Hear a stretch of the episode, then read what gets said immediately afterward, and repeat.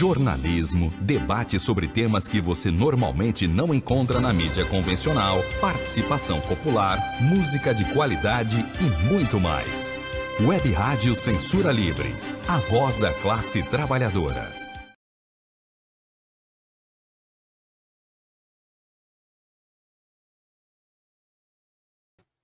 Olá, olá ouvintes, estamos no ar, ao vivo com o Economia é Fácil, edição do dia 23 de setembro de 2021, no tema principal, Evergrande, calote de gigante do setor imobiliário da China, espalha pânico nos mercados globais. E mais, o quadro Informe Econômico com os destaques do noticiário dos últimos dias e a presença aqui do João Ricardo Soares comentando o tema principal. Roda a vinheta! Economia é fácil. A informação traduzida para a sua linguagem. Com Almir Cesar Filho. Olá, amigos ouvintes! Começa agora mais uma edição do programa Economia é Fácil aqui pela Web Rádio Censura Livre. Edição, como eu já disse, do, da quinta-feira, 23 de setembro de 2021. O Economia Fácil é o espaço de economia da Web Rádio Censura Livre, debatendo os temas mais importantes do momento na economia, com linguagem fácil e na ótica dos trabalhadores. O tema principal é Evergrande, calote de gigante do setor imobiliário da China, espalha pânico nos mercados globais. Vamos chamar nosso participante pela primeira vez aqui no programa, uma pessoa que tem muita referência no debate da economia política, uma, uma referência orgânica, uma pessoa orgânica aos movimentos políticos e não às salas universitárias e períodos acadêmicos. O João Ricardo Soares, que é editor da Sanderman. Olá, João Ricardo, seja bem-vindo. Dê a sua saudação aos nossos ouvintes e aproveita né, e apresenta para a gente a editora. A todos e a todas, é, como disse Almi, eu sou editor da Sanderman, uma editora vinculada ao movimento dos trabalhadores, quer dizer, as nossas publicações têm a ver com a necessidade de fortalecer, teoricamente, o movimento operário e os livros estão voltados para isso. É, é uma tarefa difícil, mas prazerosa, porque é uma contribuição que nós acreditamos que seja importante para o debate político, programático, tão importante dentro do movimento sindical, popular, enfim, para todos os movimentos. É isso. Muito legal. Primeira participação aqui do João Ricardo, também conhecido como JR. Botou inclusive a sigla dele aqui já para todo mundo saber quem é. Antes de irmos ao tema principal do programa, é, a gente sempre aproveita, o pessoal está entrando na live, né? Está começando, já comecem, já começaram a colocar aqui seus comentários. A gente sempre dá aquela introdução é, e antes mesmo da introdução, a gente já explica para vocês como acompanhar essa edição ao vivo aqui do programa. Estamos simultaneamente com a live é, no Facebook e no YouTube. São as duas plataformas que vocês podem nos acompanhar ao vivo, tá? A gente sempre chama vocês para dar o like, que é o botão joinha, para fortalecer aqui o projeto e melhorar os algoritmos da edição do vídeo, né? O vídeo ser disponibilizado para mais pessoas e você também receber é, a, sugestão de outros vídeos aqui da emissora. Deixe o seu comentário que vamos responder aqui ao vivo, tá legal? E é claro, inscreva-se no canal e clique no sininho para receber notificação de novos vídeos. Se você é mais tímido ou não tem a possibilidade de é, deixar aqui o um comentário, você pode participar no WhatsApp da emissora, que é o 21, código de área, 96553-8908, o código de área 21, O número é 9655 38908.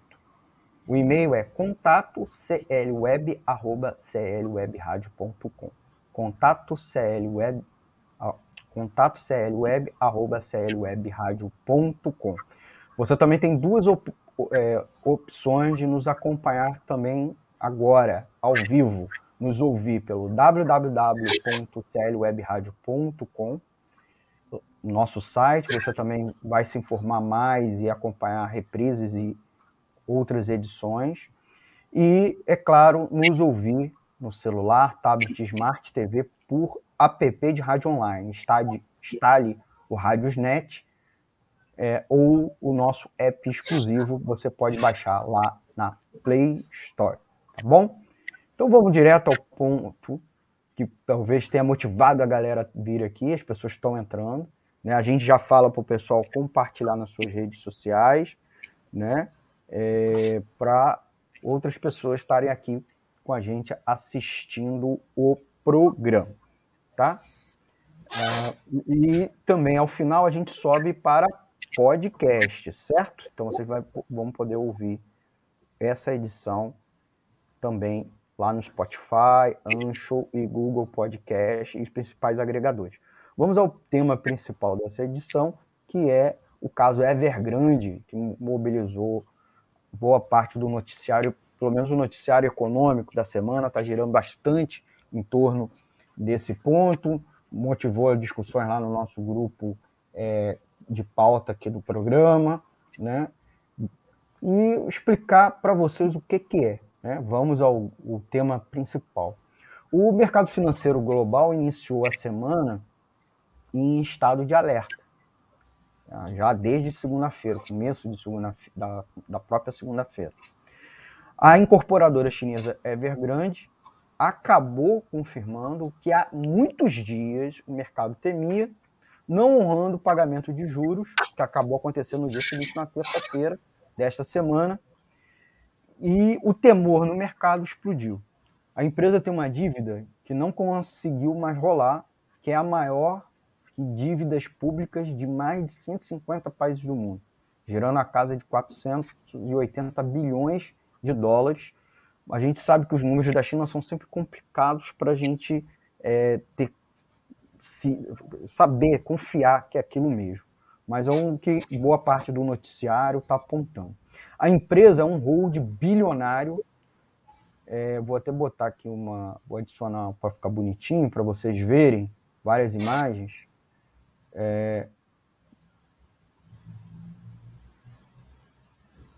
legal. Vamos ver se não trava aqui.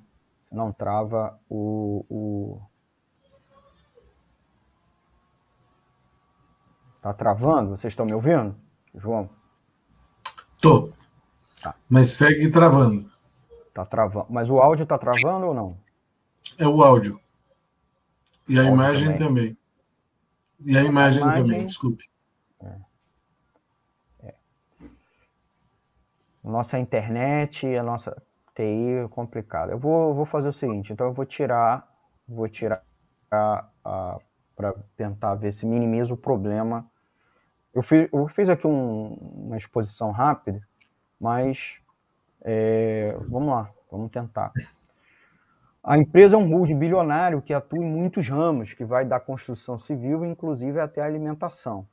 E é acusada, inclusive, de construir cidades fantasmas para conseguir crédito governamental e liberações para construir e atuar em vários locais e setores. O episódio do possível calote do anúncio da dificuldade de honrar né, é, as cobranças dessa semana, o, a empresa perdeu 80% do seu valor nas bolsas, de, nas bolsas de valores e paralisou novos investimentos e projetos. Pequenos investidores fizeram, inclusive, protesto em frente à Bolsa de Valores de Hong Kong e outros centros financeiros é, por conta do problema com os papéis da empresa. Por sua vez, os funcionários da, da empresa estão apavorados, embora o CEO anunciou que vai honrar compromissos com suas dívidas e vai cuidar dos seus funcionários. Várias outras empresas também perderam valor e o mercado futuro de várias mercadorias também acabou impactada ainda por conta do risco de desaceleração em si da própria economia chinesa. Não está claro ainda se os credores vão declarar calote formal da empresa ou se vão aguardar um plano de reestruturação. Mas como a gente, mas como é possível uma empresa, uma empresa derrubar os mercados de todo o mundo, mesmo com o tamanho dela? O medo é que a Evergrande possa ser a próxima Lehman Brothers, banco americano que quebrou em 2008 e desencadeou uma das maiores crises financeiras da história, e de certa maneira nós ainda estamos vivendo essa recessão, essa crise iniciada naquele ponto. O caso resgata ainda muitas outras questões para além disso. A China é comunista ou é capitalista? É um grande tema, tema que acaba ressuscitando diante de uma questão como essa. qual dos, dois, dos lados provocaria a crise? O livre mercado ou o intervencionismo estatal, por exemplo? A China, em qualquer medida, tornou-se central nos mercados globais, especialmente a crise de 2008. Além de ser considerada a fábrica do mundo, há o peso como promotor tá, do investimento pelo mundo afora. Mês passado, agosto, o investimento direto no exterior, a sigla em inglês ODI, uh, não financeiro da China atingiu 459, 460 bilhões de yuanes nos primeiros oito meses do ano, uma queda anual de 4,3% de acordo com os dados oficiais. Em termos de dólares norte-americanos, o ODI no período aumentou 3,7% em termos anuais para 71 bilhões de dólares, informou o Ministério do Comércio. Já o investimento estrangeiro direto em é, IED em uso real na parte continental da China, quer dizer, a China excluindo Hong Kong e Taiwan, né, aumentou 22,3% ano a ano de janeiro a agosto, para 758 bilhões de yuans, anunciou esse mesmo ministério. Mas a China já vinha desacelerando seu PIB, apesar do aumento do crédito estatal e das compras governamentais, tanto para dar liquidez como para substituir o peso do mercado interno na dependência de exportações.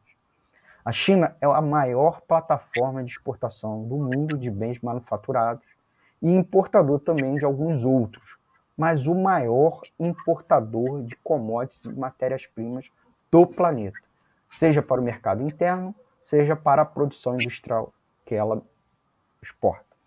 O medo global é que, com o calote e quebra, legaria ao mundo um avariado motor, né? Avari, a, poderia avariar esse motor do mundo, né?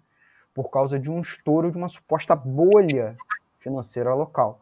Seja causada essa bolha, esse estouro, melhor dizendo, pela quebradeira sistêmica interna ou pela própria desaceleração de investimento ou pelo pessimismo dos investidores. E ainda pode afetar em muito o Brasil. Pode afetar, por exemplo, o preço e a demanda de minério de ferro, por exemplo, e, portanto, da recuperação das exportações brasileiras, prejudicando a já frágil recuperação pós-pandemia. Porém, para alguns especialistas ouvidos na mídia, a crise da Evergrande seria, em alguma medida, uma oportunidade pelo governo chinês, ou mesmo, ou mesmo induzida por ele. Miraria a especulação imobiliária e supostamente favoreceria a regulação estatal em cima das gigantes empresariais privadas, em especial as big tech chinesas, TikTok, Alibaba, etc.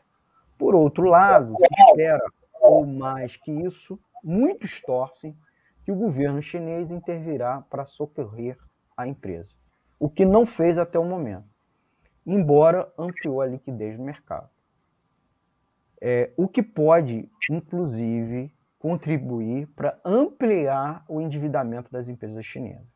Já a China pediu que os governos locais se preparem para o colapso, colapso da Evergrande e mandou que a empresa evite a inadimplência em títulos de curto prazo. O noticiário, o noticiário chinês dá conta que o seu governo deve salvar e estatizar a empresa.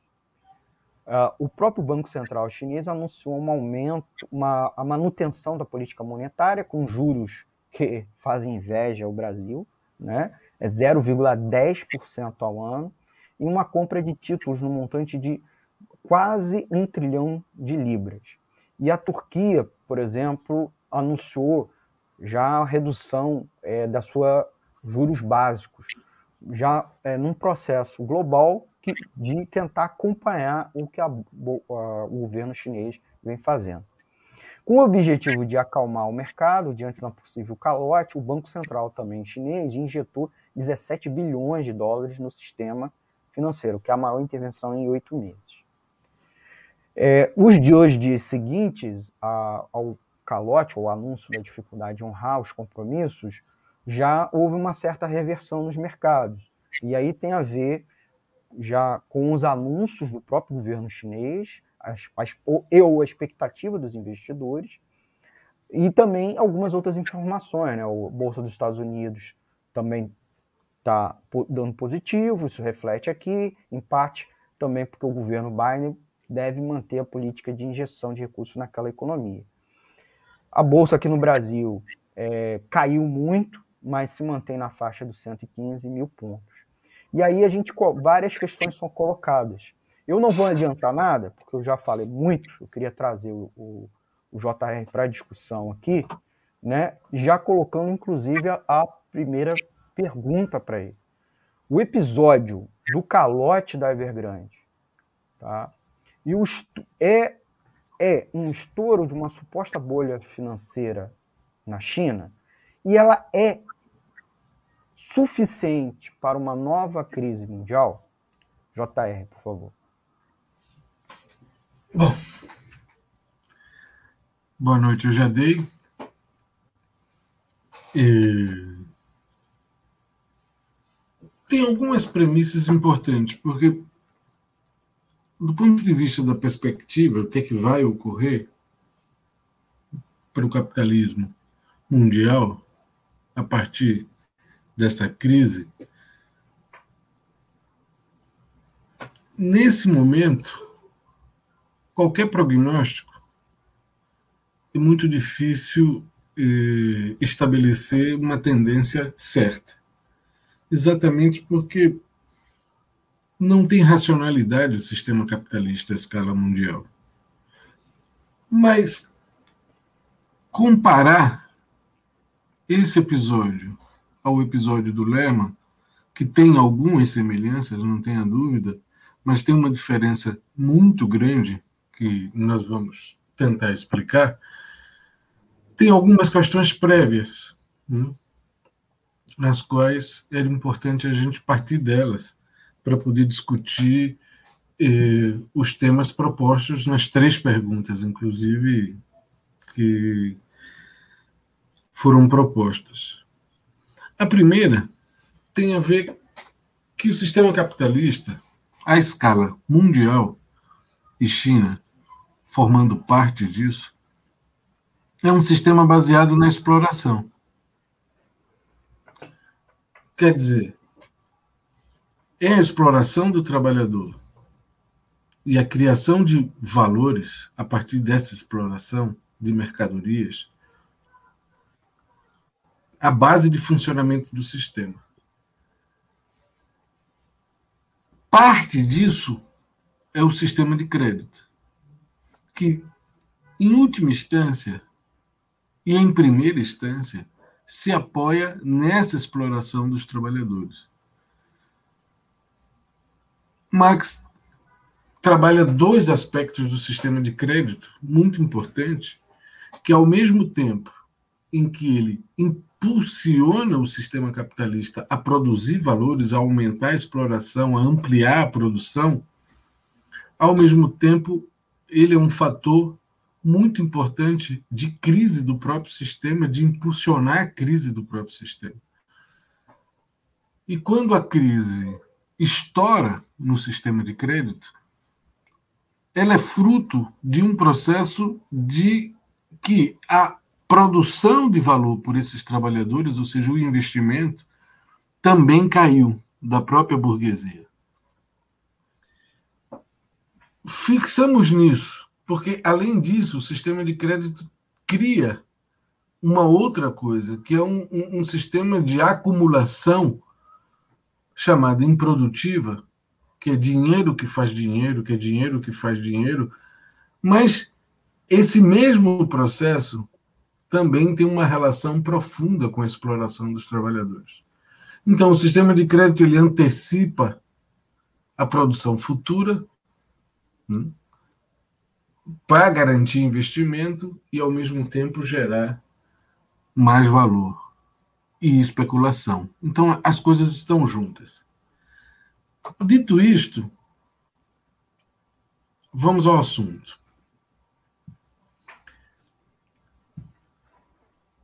Qual é a diferença, então, desse processo com o anterior que explodiu o sistema financeiro à escala mundial? A primeira delas é o entrelaçamento. Ou seja, o Lehman Brothers e a subprime norte-americana não era um elemento dos Estados Unidos senão essa especulação nos chamados derivativos, ou seja, dívidas de hipoteca, transformada em outro papel, que passava de mão em mão, que era um instrumento de ganhar dinheiro em cima do nada, porque essas dívidas, a maioria delas eram impagáveis, né? mas os títulos dessas dívidas passavam de banco a banco e sempre com um valor monetário superior, você tinha bancos alemães, bancos espanhóis, os próprios bancos norte-americanos, fundos de investimento, fundos de pensão, etc. Ou seja, todos compraram esses títulos. O alcance do prejuízo foi amplo para o sistema bancário e o sistema financeiro como um todo.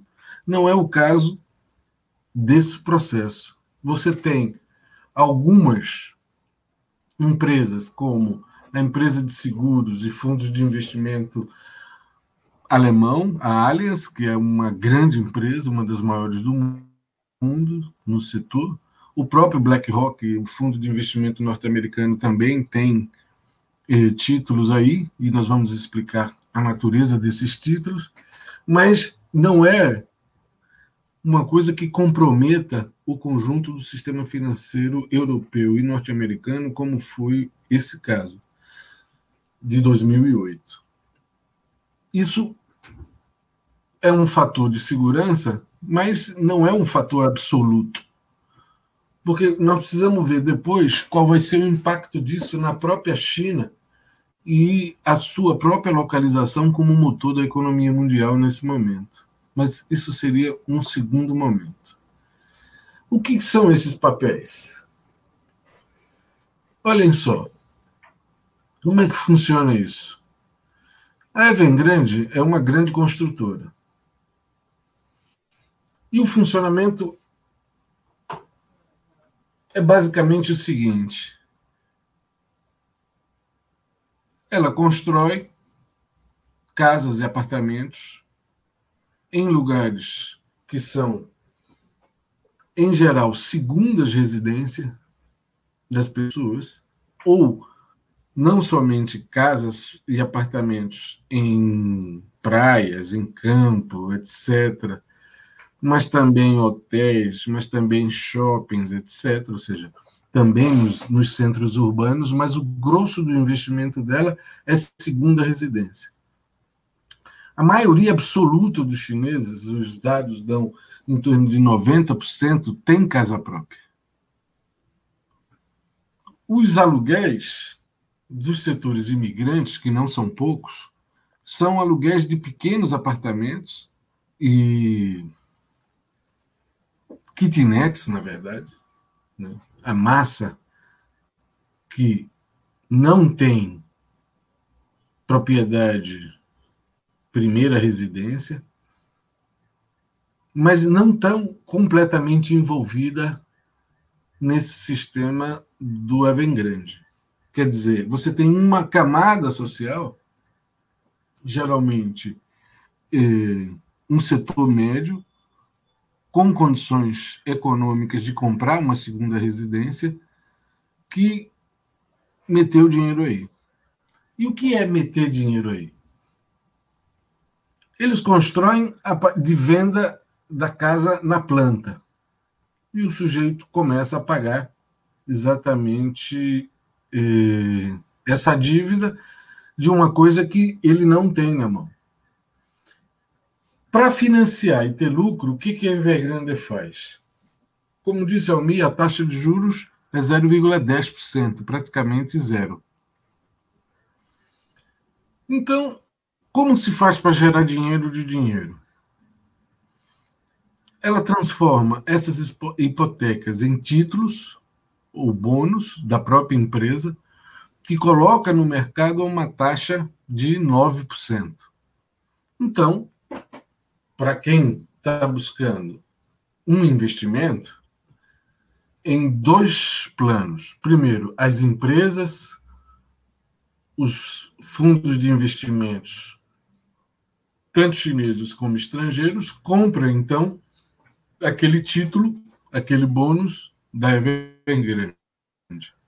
9% de taxa de juros por, por ano, enquanto a taxa de juros na China é 0,10%. Todo um setor de classe média também compra apartamento para fazer como um investimento, que é uma forma de ter uma segunda residência. Mas essa segunda residência é basicamente um investimento. Para quê? Para custear, por exemplo, o estudo na universidade do filho, para sua própria aposentadoria, para uma série de outros fatores nesse sentido. A Evergrande tem 163 mil trabalhadores. E a dívida, que já falou o Almir, de em torno de 300 bilhões de dólares. Agora, qual é o impacto disso no sistema de crédito chinês?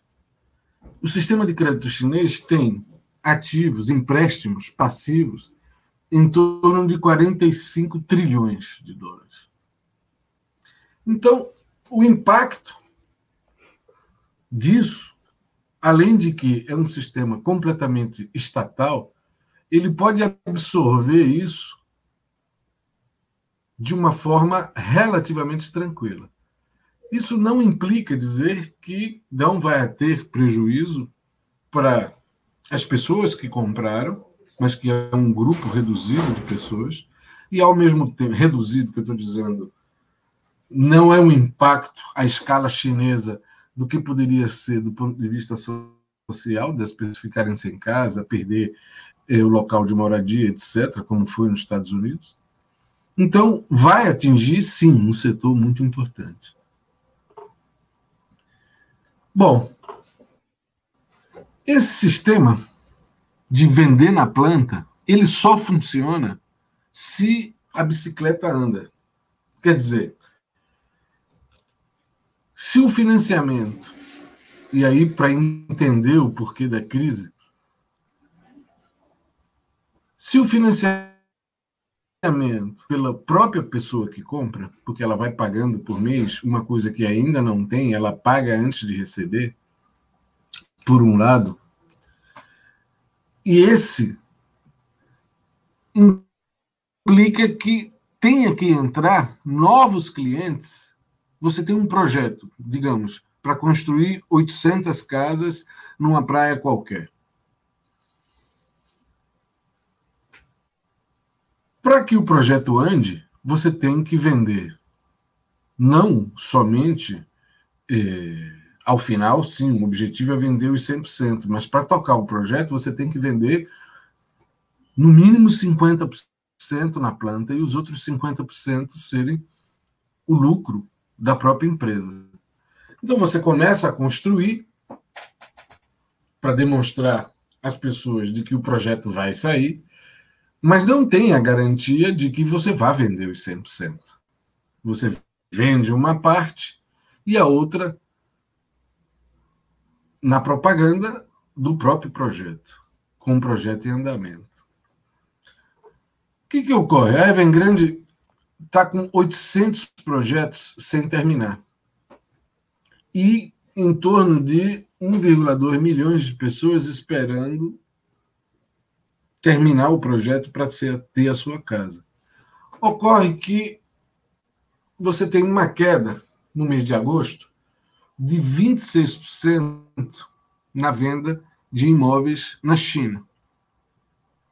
Então, isso, para um esquema desse tipo, ele tem como se autofinanciar. E o que, que ocorre? Em primeiro lugar, essa baixa da demanda em função, e aí a gente vai ver as razões disso, leva a que os projetos entrem em crise. E o que, que vai ocorrer? Os títulos anteriores, que estão vencendo agora, esse mês tem que pagar 129 milhões de dólares em juros, somente em juros. E 850 milhões no ano de 2021 que ela tem que pagar. Se a bicicleta não pedala, ou seja, se as pessoas não compram os projetos que estão em andamento, ela não consegue nem entregar o projeto e tampouco pagar os juros dessas dívidas, desses bônus tendência sim é que quebre. Agora, veja, duas outras coisas. A dívida da China, para que a gente tenha uma ideia, o impacto disso, e com isso eu termino a primeira pergunta. A dívida da China é de 317% do PIB. Mas ela está dividida em distintos setores. A dívida das famílias é 54% do PIB. Das empresas, frente ao que é a dívida mundial das empresas, é 15%. Bom, a dívida externa também é uma dívida muito baixa. Representa no total muito, 6% da dívida mundial, mas boa parte dessa dívida é em moeda chinesa. Ao mesmo tempo, como foi colocado na introdução, a dívida, a China é hoje um grande credor do mundo. Ela tem provavelmente a receber de empréstimos também muito dinheiro. Então, nisso há um certo equilíbrio, ou seja, existe uma dívida muito grande, sim, sim, não tenha dúvida, e qual a forma de acabar com a dívida? O que ela não seja um problema para manter a acumulação de capital. Há duas formas possíveis, conhecidas. Né? A primeira é o mesmo esquema do quebra-cabeça da Evergrande, que a bicicleta siga pedalando. Quer dizer, você tem um grau de investimento na economia que vai gerando valor, que vai gerando valor, que vai explorando mais trabalhadores para gerar valor e por isso um alto nível de investimento, por um lado. Isso permite então que a dívida vá não seja um empecilho absoluto. A outra forma é baixando as dívidas improdutivas e concentrando o crédito no sistema produtivo. Pode ser, e isso é possível, de que também essa crise no setor imobiliário, que representa 26% da economia chinesa, tenha a ver também com o fato de que, na pandemia, diminuiu a compra de casa. Esse setor é um setor que não tem a ver com residência das pessoas, tem a ver com muito mais uma acumulação de capital um setor improdutivo, que é segunda residência, e que isso tem a ver com um freio de arrumação na própria economia chinesa. Hipótese 1. Hipótese 2. Pode ser que o processo vá a mais. Se a economia segue desacelerando, ou seja, se os investimentos seguem diminuindo e a produção de valor começa também a baixar, o conjunto das dívidas vão pesando cada vez mais. Então, veja, é um freio de arrumação, mas o limite desse freio de arrumação, até que ponto ele pode ser de fato uma arrumação ou virar o elemento oposto, se a desaceleração continua, essas duas hipóteses estão colocadas para a economia chinesa. É isso. Muito bem, estamos aqui conversando com João Ricardo Soares, o JR, editor da editora Sanderman, conversando a respeito do caso Evergrande. Nós vamos a um intervalo agora e a gente já volta com mais perguntas, um segundo bloco, com mais perguntas ao JR. Você pode deixar aqui nos comentários a sua pergunta que a gente vai fazer no ar. E no terceiro e último bloco, o informe econômico com os destaques do noticiário econômico dos últimos dias. Nós já voltamos.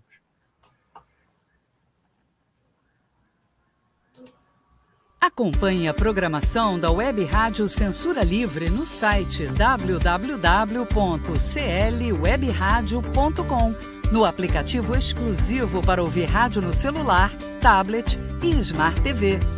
A emissora também está no Rádiosnet, um dos maiores aplicativos para esta finalidade, na nossa página no Facebook e no canal da emissora no YouTube. Acesse o nosso canal escrevendo youtube.com barra C barra Censura Livre. Tudo junto. Inscreva-se no canal e acione o sininho para receber as notificações de novos vídeos. Web Rádio Censura Livre a voz da classe trabalhadora. Tornar o serviço público mais eficiente? Sim. Buscar o aperfeiçoamento técnico e profissional dos servidores? Sim. Permitir que políticos e seus indicados tenham ainda mais poder na administração pública? Não. A reforma administrativa do governo federal pode piorar substancialmente as já precárias condições do serviço público no país. Leia, informe-se. Depois pode ser muito tarde para voltar atrás. Acesse nãoapec32.com.br e veja o posicionamento de cada parlamentar. Reforma administrativa. Presente de grego para os brasileiros.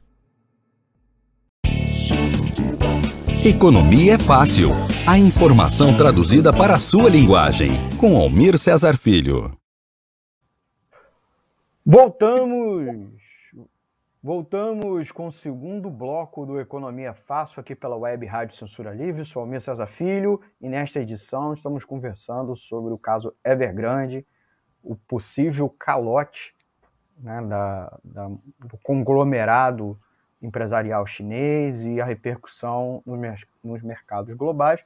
Comigo, João Ricardo Soares, da editora Sanderman. Nós vamos à segunda pergunta, né, para com ele, perguntar nesse bate-papo.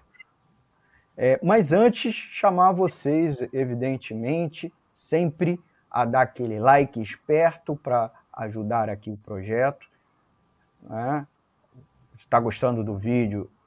deixa um comentário, compartilha com seus amigos. A gente tem um problema que às quintas-feiras, João Ricardo, passou a ser uma data cheia de lives, né? Eu acho que vários canais no YouTube, páginas no Facebook resolveram todo mundo. Eu estou monitorando, inclusive quem monitora os dados, é, os dados da emissora sou, sou eu, principalmente, e a concorrência está complicada, né? Então, é, muita gente assiste, inclusive, depois, mas na live, ao vivo, a audiência nossa vem caindo nos últimos tempos. Você que está agora ao vivo, compartilha aí com seu amigo, chama para ele participar aqui conosco, aproveitar a presença do JR. Você pode mandar também uma pergunta aqui para o WhatsApp, o 2196-553-8908, e o e-mail contato arroba tá bom? Vamos no nosso segundo bloco, ah, aproveitar, lembrar das plataformas, né? Você tem aí ouvir, acompanhar pelo aplicativo e, é claro, o, o nosso podcast. Dia 2 de outubro, nós vamos fazer uma nova cobertura ao vivo. Vou, vou ver se eu estou aqui já. Engraçado, não coloquei, não coloquei aqui o card, mas dia 2 de outubro, nova cobertura ao vivo dos atos do Fora Bolsonaro. Certo? Vamos voltar aqui ao bate-papo com o JR e fazer a nossa segunda pergunta, JR uma que está sempre rolando, né? Qualquer discussão, é? a China, afinal de contas, é um país comunista ou é um país capitalista? Porque todo esse debate permeia isso, né? Ah, a importância da China, o fato de uma empresa privada estar tá falindo, então a China é comunista ou é capitalista? E ainda nesse sentido, é, essa possível estouro, estouro de bolha global, de, ou pelo menos de bolha financeira na China, que você explicou muito bem, colocou seu ponto de vista, é, é, seria causado pelo lado comunista ou pelo lado capitalista da China?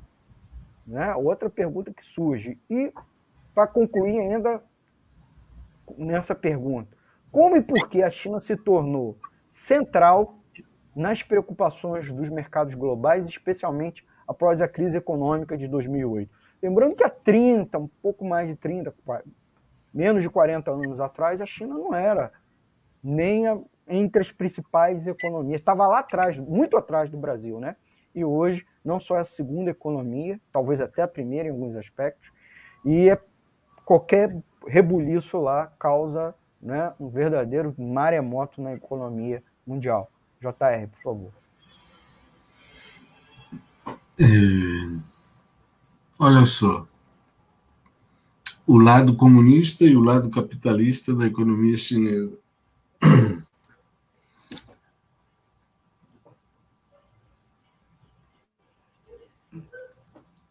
Tem que ser educado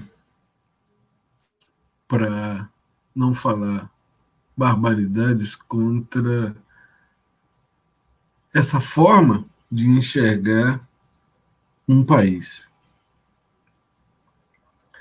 Quer dizer, as premissas com o que os próprios analistas que dizem que a China não é um país capitalista analisam a crise da Evergrande e seu impacto sobre o conjunto da economia chinesa, as hipóteses que, que estão colocadas, ele se trai na própria análise.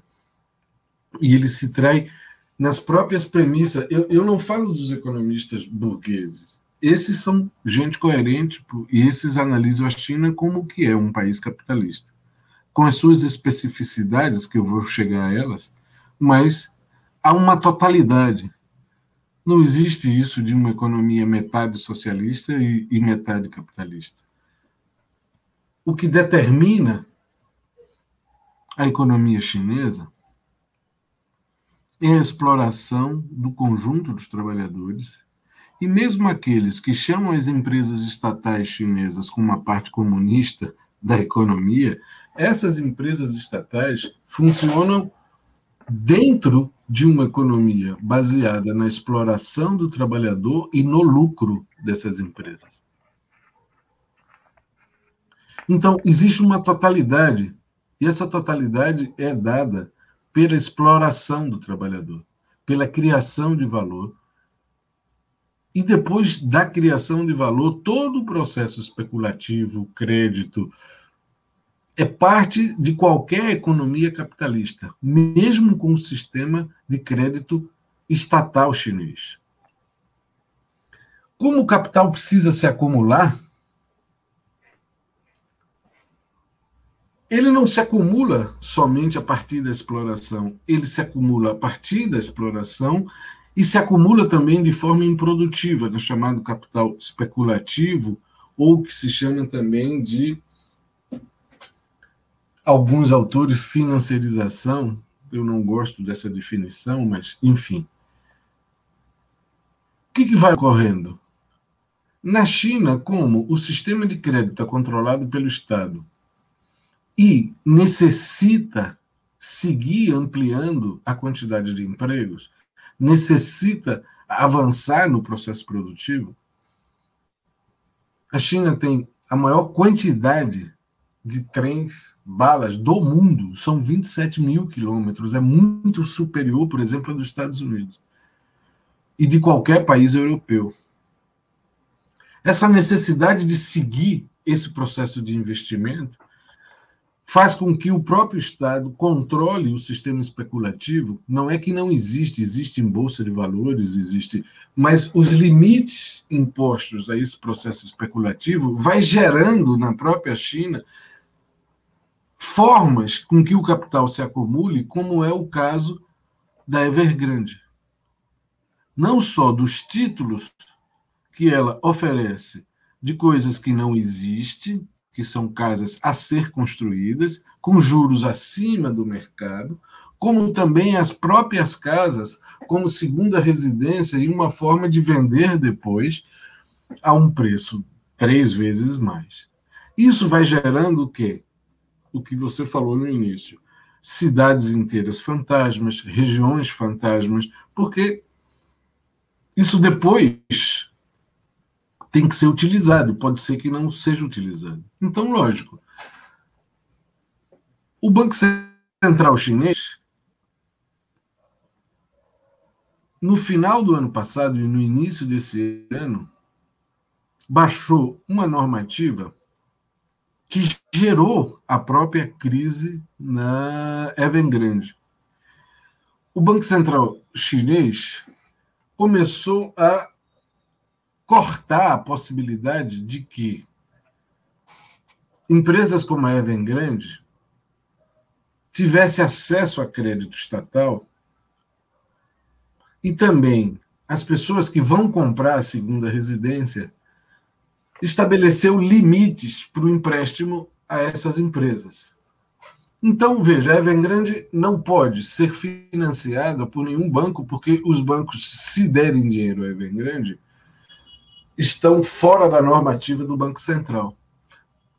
Então, você tem dois elementos que não só demonstram que é uma economia capitalista, mas que os próprios mecanismos que o Estado e o Banco Central utiliza para controle dessa economia capitalista não tem diferença de nenhum Estado burguês de qualquer um outro país capitalista.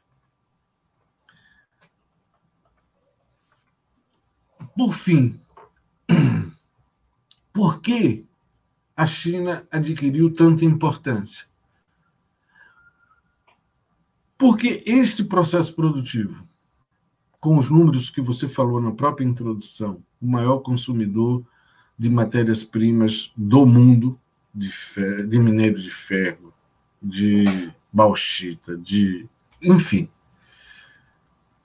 a escala mundial, o maior importador de grãos também do mundo, ou seja, tudo na China é superlativo. Mas não é esse fator somente.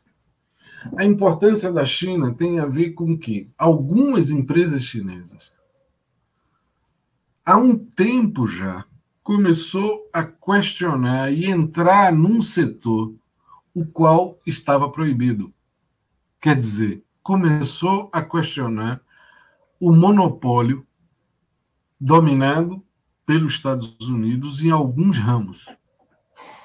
Olha, já antes, por exemplo, a Alemanha era a maior fabricante de placas solares.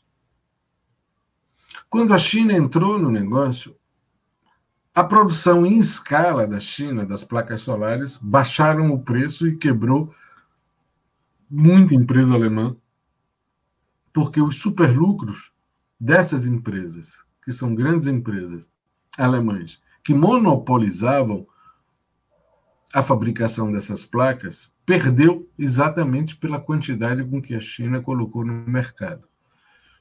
A Philips, por exemplo, iniciou a produção de lâmpadas LED. E eram caríssimas e a Philips controlava todo o processo produtivo.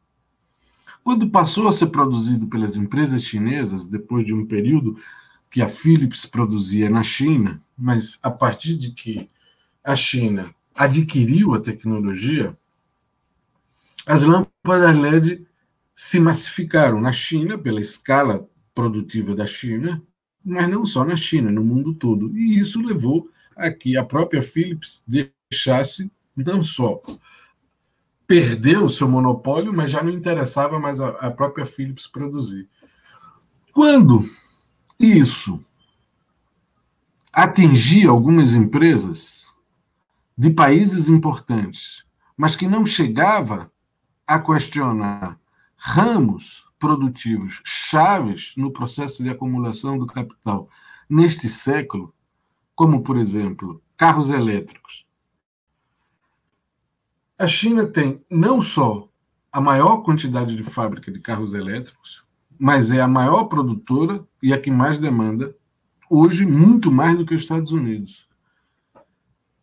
5G, a tecnologia 5G para o desenvolvimento e para a aplicação do carro elétrico nas grandes cidades e do carro autônomo tem uma importância decisiva. Então, a China tem muito mais antenas 5G já construída agora no período pandemia do que qualquer um outro país do mundo. Então, esses dois fatores ameaçam o quê? O lucro dos grandes monopólios norte-americanos. Então, não é que ela adquire depois da crise, é um processo que vem dos últimos quatro, cinco anos questionando algumas empresas, ou superlucro de algumas empresas norte-americanas. Não, não se trata de TikTok, de, de, de Alibaba, a gente vai tocar esse assunto no próxima pergunta.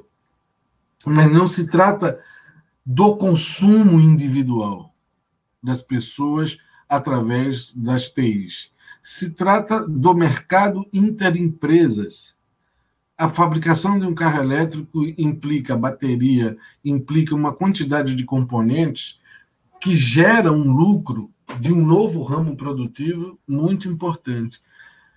E exatamente esse setor na China, que é o mais dinâmico, é produzido por empresas privadas. E, por exemplo, a Evergrande entrou também no ramo de carros elétricos ela tem uma, um investimento, e é majoritário no investimento de uma das fábricas de carro elétrico. Isso afeta o mundo como um todo. Por exemplo, a LG, que produzia smartphones no Brasil, em Taubaté, fechou. E por que fechou a LG? Se smartphone no Brasil e no mundo todo há uma demanda muito grande por um simples fator, a LG coreana, de que não conseguia concorrer com as empresas de smartphones chinesas e concentrou sua produção em que em componentes e peças de carros elétricos para fornecer para quem para as empresas norte-americanas que agora dá uma virada para o carro elétrico e também para Hyundai que vai entrar também com peso no setor. Então, a concorrência desses setores, e China entrou com um peso importante, porque ela tem uma economia de escala muito grande, e ao ter uma economia de escala muito grande, permite concorrer em alguns ramos, e particularmente nos ramos decisivos, onde os lucros são maiores, que nós chamamos de superlucro, que é controlado pelos grandes monopólios, esse fator é que tem gerado toda a política de Biden, a saída do Afeganistão, concentrar toda a sua política não só no Sudeste Asiático, mas também, por outro lado, todo o plano de concentrar as empresas norte-americanas nesse projeto que os Estados Unidos tem para começar a entrar com peso nesse setor, e particularmente dos carros elétricos e, e como um dos centros do processo produtivo norte-americano. Esse é o fator. Então, vim me dizer que você tem dois, duas partes, uma parte socialista, uma parte comunista e outra parte capitalista na economia chinesa, no mínimo é má fé. É isso. JR, JR, nosso tempo estourou, mas eu não posso deixar de fazer uma última pergunta. Mesmo que o nosso é. tempo já tenha estourado e muito, já era para eu ter é, tá começando, inclusive, o terceiro bloco, mas eu preciso. Ai, desculpe. É, não, acontece. Mas eu, antes de entrar no comercial, antes de entrar no comercial, é, eu queria que você respondesse pelo menos uma, uma última pergunta. Nós tínhamos mais duas, mas pelo menos uma última. A China é hum. é acusada, a China é acusada de ser uma tirania terrível, né? Ser uma ditadura comunista, mas é uma tirania, né? Você já explicou sobre a questão do comunismo chinês e, inclusive, de pela exploração da força de trabalho, de escravizar seu povo e mais, é acusada também de ser uma ameaça global à paz, né? A China está tendo um processo, uma corrida militar contra os Estados Unidos, particularmente, tem áreas de atrito com seus vizinhos, Mar do Sul da China, fora pelo menos no Tibete, Taiwan, a crise de Hong Kong, né? Tem uma, várias frentes. Então, é, é, a ameaça ela é acusada de apoiar governos de esquerda. Então, essa é uma acusação feita principalmente pela direita. Então, a China é o novo diabo é, em forma de país pelo menos em forma de governo. Por outro lado, uma, um setor da esquerda, um setor da esquerda fala que ela é um modelo, ou que ela serve como uma, uma referência alternativa ao liberalismo e ao imperialismo do Ocidente, ou, ou pelo menos como um contraponto a ambos, né? O capitalismo, a versão de capitalismo que temos na Europa, nos Estados Unidos ou mesmo é, no nos países, entre aspas, subdesenvolvidos. Isso é verdade? Tanto as duas, acusações, todas as duas acusações e defesas são verdadeiras? E mais, qual é a alternativa para nós trabalhadores? Seja os trabalhadores chineses e do mundo todo. Por favor, João. Se faz umas perguntas complexas, mas temos tempo, pouco né? tempo. Ó, Vamos lá. Minutos, Vamos, infelizmente. Você telegrafa. Eu vou começar com a primeira questão. O modelo chinês é um modelo alternativo ao neoliberalismo ou ao liberalismo?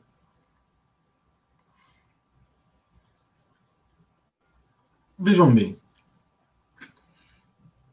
quando 2020 os 400 sujeitos mais ricos da China tinham uma fortuna de 1,29 trilhões de, de dólares. Depois de um ano da pandemia, a fortuna dos 400 mais ricos chineses é de 2,11 trilhões de dólares. Ouçam, 12, aliás, 2,11 trilhões. 64% em um ano. Os Estados Unidos, que segue controlando o capital mundial, entrou com 18 na lista dos mais ricos dos Estados Unidos. A China entrou com 68 em um ano. Os efeitos da pandemia sobre a economia chinesa foram os mesmos. Não, foram mais profundos no sentido de aumentar a desigualdade na China e de concentração de riqueza do que em qualquer outro país capitalista. Se alguém acha que isso é uma alternativa ao modelo neoliberal, eu diria que a China hoje ocupa um centro na ordem liberal dirigida pelos Estados Unidos. Não só ocupa um centro, mas que, em alguns aspectos, questiona essa hegemonia, particularmente na Ásia. E esse é um motivo, inclusive, que os Estados Unidos agora concentra as suas forças para deter essa possibilidade da hegemonia, pelo menos em Ásia de China. Então, veja, o que a direita faz não é nada diferente do que ela quando ela diz que a Terra é plana e tem gente que acredita nisso. Que não vai tomar vacina que resolve seus problemas. Vejam, essa história de ser uma ditadura comunista não só é uma mentira deslavada, muito parecida de que a Terra é plana, mas que serve para um objetivo, que é tentar concentrar forças espalhar o perigo do comunismo para atacar os trabalhadores brasileiros. Isso não tem fundamento, não tem base. A China é uma ditadura, sim, capitalista os trabalhadores chineses são ultra explorados, são muito massacrados. Tem um setor de trabalhadores especializados em algumas big techs, tem uma classe média urbana fruto do processo de urbanização na China que foi profundo e rápido a quantidade de cidades com mais de 10 milhões de habitantes nos últimos 30 anos na China, que existiam praticamente uma, agora existem mais de 10 cidades com mais de 10 milhões de habitantes. A privatização da terra pelos governos municipais é que gerou esse processo de especulação imobiliária para o capital. Ou seja, desde os fundamentos, não só essa ditadura é uma ditadura capitalista, mas que, ao manter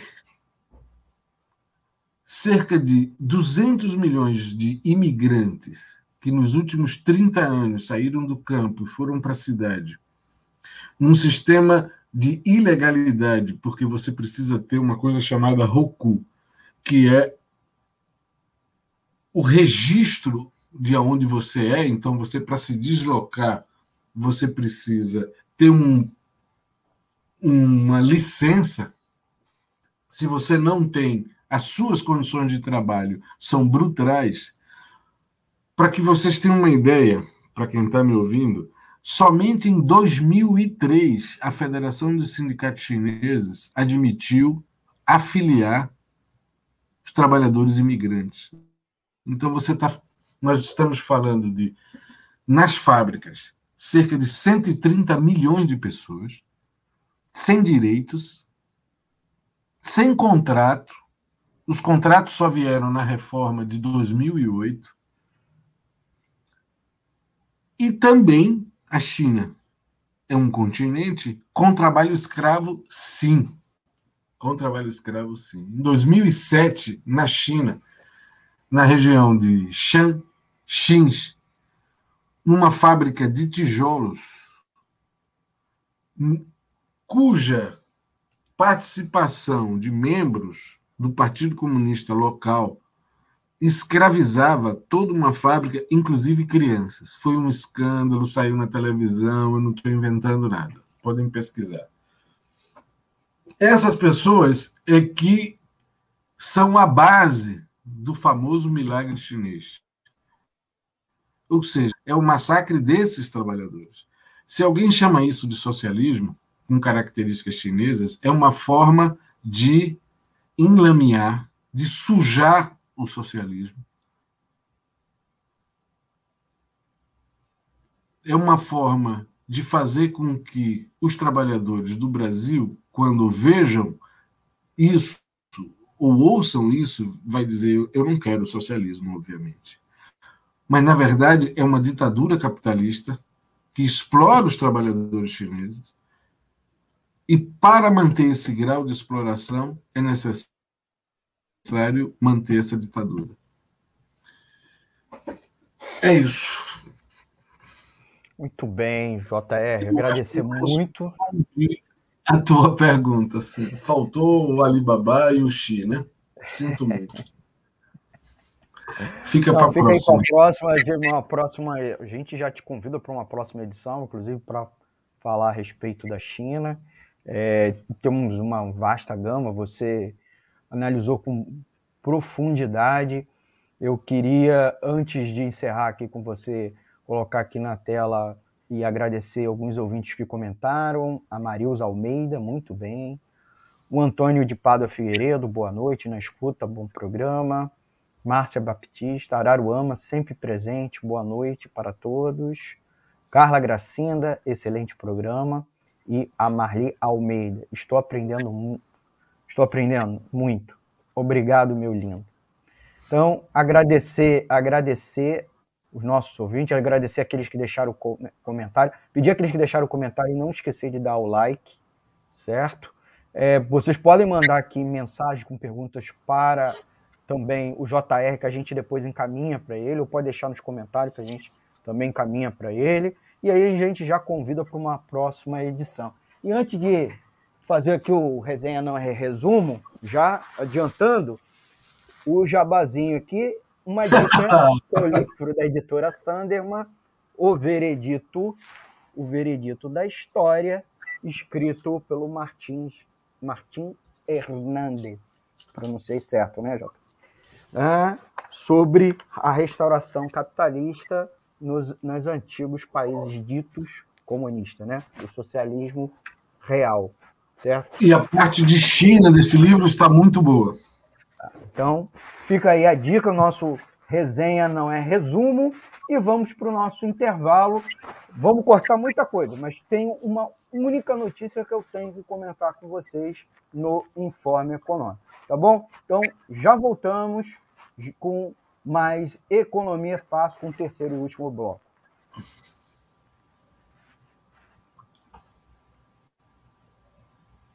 Não foi, não entrou. Ó, agora vai. Para manter o projeto da Web Rádio Censura Livre de uma mídia alternativa, buscamos apoio financeiro mensal ou doações regulares dos ouvintes, de amigos e parceiros, já que não recebemos recursos de grandes empresas, políticos ou partidos. Seja um apoiador regular e ouça o agradecimento no ar durante as edições dos nossos programas. Sua ajuda é muito importante para nós. Enviamos prestação de contas mensal aos nossos apoiadores. Temos uma vaquinha virtual permanente. Anote o endereço virtual apoia.se barra CL Web Rádio. apoia.se barra CL Web Rádio. Saiba mais sobre a emissora no WhatsApp 21 96553 8908. Web Rádio Censura Livre. A voz da classe trabalhadora.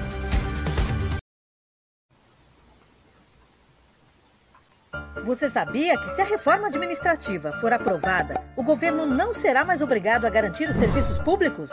A chamada PEC 32 vai retirar as obrigações sociais do Estado, privatizar os direitos da população transformar tudo em mercadoria.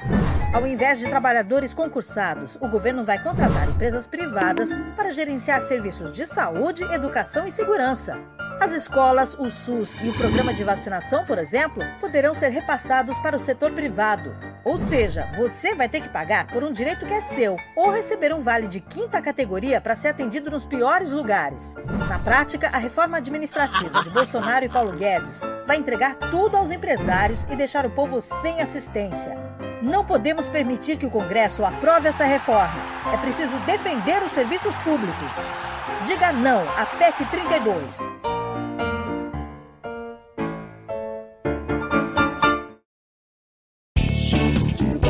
Economia é fácil. A informação traduzida para a sua linguagem. Com Almir Cesar Filho. Gente, voltamos, voltamos com o terceiro e último bloco aqui do programa Economia Fácil pela Web Rádio Censura Livre, edição do dia 23 de setembro de 2021. Nós vamos agora com o nosso quadro Informe Econômico, Informe Econômico, com as principais notícias econômicas dos últimos dias, analisado com linguagem fácil e na ótica do, do trabalhador, que é o que importa, né, gente? Perspectiva dos mercados só dá lucro para os ricos, só dá riqueza para os ricos, não é isso? Nossa primeira notícia, primeira e única, porque é, vamos cortar aqui por causa do tempo, estouramos o tempo, depois a gente faz uma, um outro informe econômico, ao longo da programação entramos em plantão. Aí a gente aprofunda outras notícias que a gente separou para vocês. Vamos ficar com essa, que é o Copom, o Copom, Comitê de Política Monetária do Banco Central, o Copom elevou a taxa de juros em 1% a taxa básica agora é 6,26% ao ano. O comunicado do Copom indica um aumento igual na reunião, na próxima reunião que vai ser em outubro, tá bom?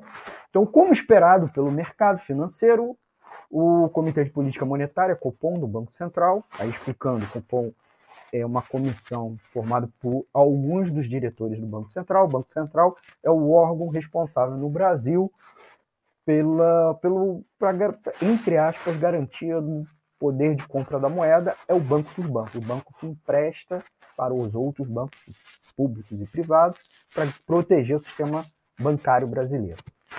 Ele levou a taxa Selic, que é a taxa básica de juros da economia, tá? que é a taxa que o governo empresta, Banco Central empresta para outros bancos, e também é a taxa que remunera os títulos da dívida pública brasileira. Ele elevou a taxa Selic em um ponto percentual, tá bom? Uh, alcançando agora o patamar de 6,25% ao ano.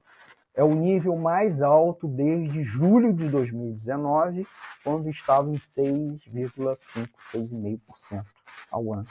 Esse foi o quinto reajuste consecutivo. Né? A Selic lá, é, ao longo de junho de 2019 2020, teve uma trajetória de queda e agora uma trajetória sucessiva e muito rápida de aumento. Em comunicado, o BC, o Banco Central, informou que deverá levar novamente a Selic em um ponto percentual na próxima reunião no fim de outubro. O Copom considera que no atual estágio do ciclo de elevação dos juros, esse ritmo de ajuste de um ponto percentual é o mais adequado, segundo o BC, para garantir a convergência da inflação para a meta. Vocês sabem que tem uma meta de inflação e que o Banco Central fica mirando ela, fazendo os ajustes na taxa de juros com esse objetivo sabendo que ele aumenta a taxa de juros para combater a inflação, porque aumentar a taxa de juros desaquece a economia, porque aumenta o custo para pegar empréstimos, é, desestimula o consumidor. O consumidor, em vez de comprar as coisas, prefere poupar, supostamente, que nem sempre isso é possível, nem todos os agentes econômicos isso, mas com certeza aumenta o custo para investimentos e para consumo, certo? Então ele mira isso. É, e o objetivo é a convergência para a meta, pelo menos num horizonte.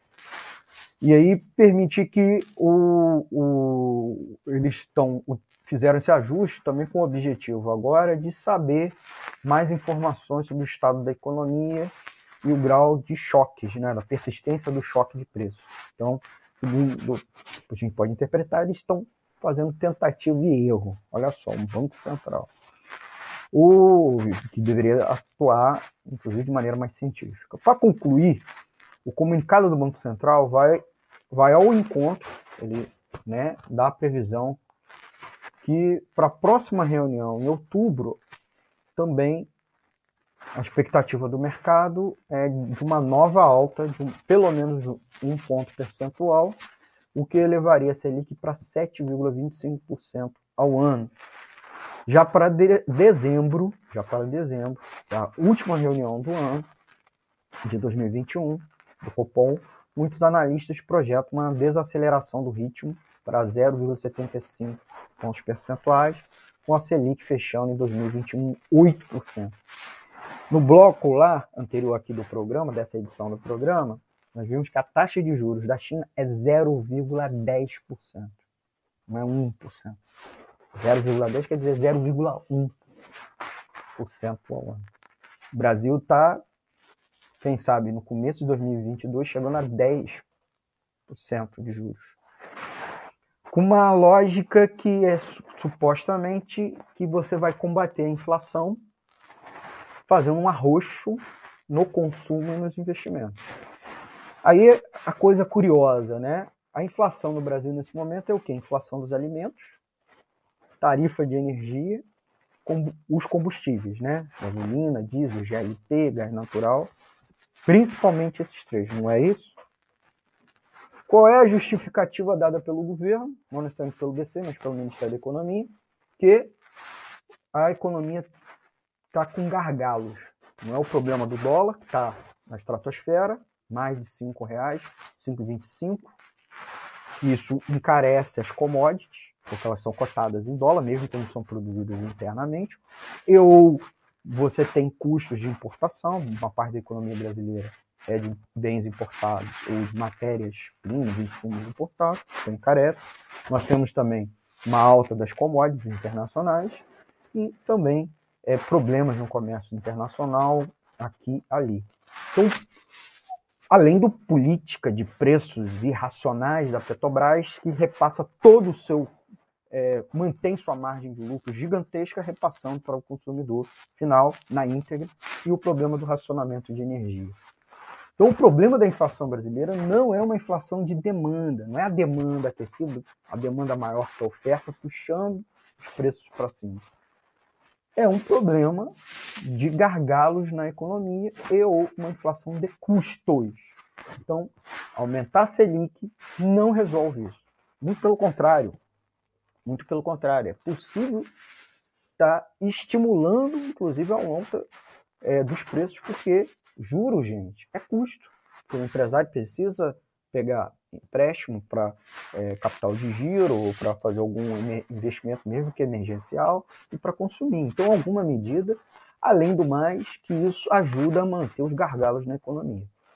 E aí, para fechar, os bolsominions, o bolsonarismo econômico, inclusive, justifica que a culpa da situação da inflação no Brasil é porque os governadores e prefeitos fizeram um lockdown, coisa que o Brasil não fez, certo? Não tivemos lockdown. Não tivemos. Tivemos uma ou outra restrição por alguns dias e semanas nos municípios. Isso pode ter impactado em alguma medida em desabastecimento? Se sim, gerou desabastecimento ou gerou gargalos na economia, essa política monetária não ajuda a resolver. Muito pelo, pelo contrário, porque nós estamos precisando aumentar a produção. E para aumentar a produção, precisamos de investimento. Para ter investimento, as pessoas precisam de crédito acessível. As pessoas também precisam consumir. E em muitas famílias, é, em, em, razão da própria inflação, do aumento do, da cesta básica e também da queda da renda, estão se endividando para consumir, mesmo com bens básicos. E se endividar com uma taxa de juros nesse patamar vai levar para frente uma verdadeira explosão, uma ou implosão da economia brasileira, certo? Não é isso que o Banco Central nesse momento está mirando. Está mirando e está propondo para tratar uma pessoa, é, sei lá, com, com reumatismo, está propondo é, um, um remédio para cardiopatia. Então, você vai matar a pessoa, porque a pessoa que está com o coração bom, tomando um remédio cardiopatia, vai ficar doente. Dando um exemplo. Então, é um erro profundo. Isso se justifica para manter o lucro dos grandes bancos, tentar dar uma acalmada no mercado financeiro, que é o último sustentáculo do governo Jair Bolsonaro. certo? Então, gente, essa política é equivocada. Então, o que a gente pode dizer assim é preciso nós trabalhadores nos mobilizarmos contra a política monetária e contra toda a política econômica desse governo. Para mudar essa política, tem que mudar, infelizmente, infelizmente, esse governo. Então, dia 2 de outubro aí, a gente se mobilizar contra o governo Jair Bolsonaro, exigir que é, os políticos façam o impeachment dele, por tudo de corrupção e de incompetência que ele está afundando a nossa economia. Senão, eu nem sei a tragédia humanitária. Não basta as mortes pela Covid, Covid, o próprio desemprego, a gente não sabe o que, e a alta da cesta básica, a gente não sabe o que vai ser daqui para frente. Por fim, minimizem empréstimos, não peguem as, as coisas, não peguem empréstimos nesse momento, uh, não façam compras a prazo, principalmente se, é, que envolvam é, juros, com taxas de juros, e se possível se protejam, pegue adie investimento, pegue, se tiver algum dinheiro que você recebeu, seguro-desemprego, indenização, coloca é, numa, num fundo de num renda fixa, num CDB, para se proteger da inflação e também se beneficiar com um pouco da alta da taxa de juros. Tá bem? Então a gente se encerra agora nosso informe econômico com esta notícia e com ela a gente também encerra o nosso Economia é Fácil, edição do dia 23 de setembro de 2021. Pode mandar um e-mail para economiafácil@gmail.com com sua dúvida, crítica e sugestão. E por fim, gente, ó, aquelas coisas, aquelas coisas básicas, ó. Dê um like, compartilhe, se inscreva aqui no, no, nosso canal da Web Rádio Censura Livre. Deixe um comentário aqui embaixo. A gente não respondeu ao vivo, mas a gente responde numa próxima edição, tá? Se inscreva aqui no canal, clique no sininho para receber notificações de novos vídeos. Lembrando sempre que a gente tem as lives passando pelo YouTube e Facebook. Programação ao vivo sempre das 17 até as 21 horas, né? Uh, manda um zap para gente para se inscrever, para você receber nosso nossa mala direta, continuar recebendo as notificações e avisos de novos programas. Nosso e-mail é contato clweb@clwebradio.com. Ouçam-nos no nosso site. Esse programa acaba, mas a gente tem as reprises, representações e outros programas. Corre lá para o nosso site www.clwebradio.com. Aplicativo, né? Você pode ainda ouvir direto no seu smartphone, tablet, Smart TV. Isso, Smart TV também você pode nos ouvir, ouvir, tá? Nesse caso. E, claro, nos siga nas redes sociais, principalmente no Instagram, Instagram, arroba, é, lá, o arroba Rádio Censura ali. Ao final aqui, a gente está encerrando vamos subir o nosso podcast, o áudio com, completo dessa, a íntegra desse programa lá no Spotify, Ancho e Google Podcast. Última coisa, ajude a manter esse programa no ar. É, seja um apoiador financeiro, nós temos a nossa vaquinha virtual, apoias.se barra CL Web Rádio e, é claro, o nosso Pix, que é o 32954690000181, tá? Conta corrente está aqui também, lá no Banco Bradesco, agência 6.666, conta corrente 5.602-2, tá bom? Muito obrigado, gente. Até a próxima edição aqui do Economia Fácil, toda quinta-feira às 20 horas nas plataformas da Web Rádio Censura Livre. Tá bom? Um forte abraço e até a próxima edição do programa. Tchau, tchau, gente.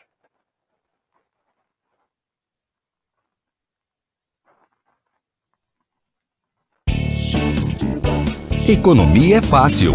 A informação traduzida para a sua linguagem. Com Almir Cesar Filho. Web Rádio Censura Livre, www.clwebradio.com. Acompanhe nossa programação diariamente no YouTube, Facebook, site e aplicativos. Inscreva-se nos nossos canais e clique no sininho para receber os avisos. Toda segunda-feira, debate livre com Raoni Lucena às 18 horas. Ainda na segunda-feira, Conexão Brasília com Ademar Lourenço às 19h30. Toda terça-feira, a sessão do Lucília com Lucília Machado às 18 horas. Toda quarta-feira, Diversidade com Wendel Setúbal, 5 e meia da tarde. Ainda na quarta-feira, aulas com filatelia com Heitor Fernandes às 18h30. Quinta-feira, Deise Alvarenga Entrevista, às 5 da tarde. Também na quinta-feira, Quintas Político-Culturais, com o Coletivo dos Coletivos, seis e meia da noite. Ainda na quinta-feira, Economia é Fácil, com Almir Cesar Filho, às 20 horas. Toda sexta-feira, Cinema Livre com Wellington Macedo, às 19 horas.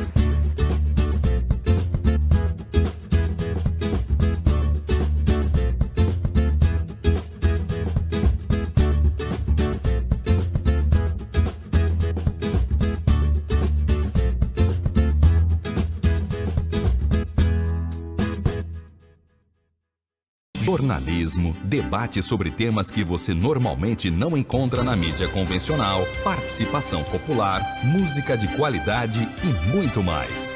Web Rádio Censura Livre, a voz da classe trabalhadora.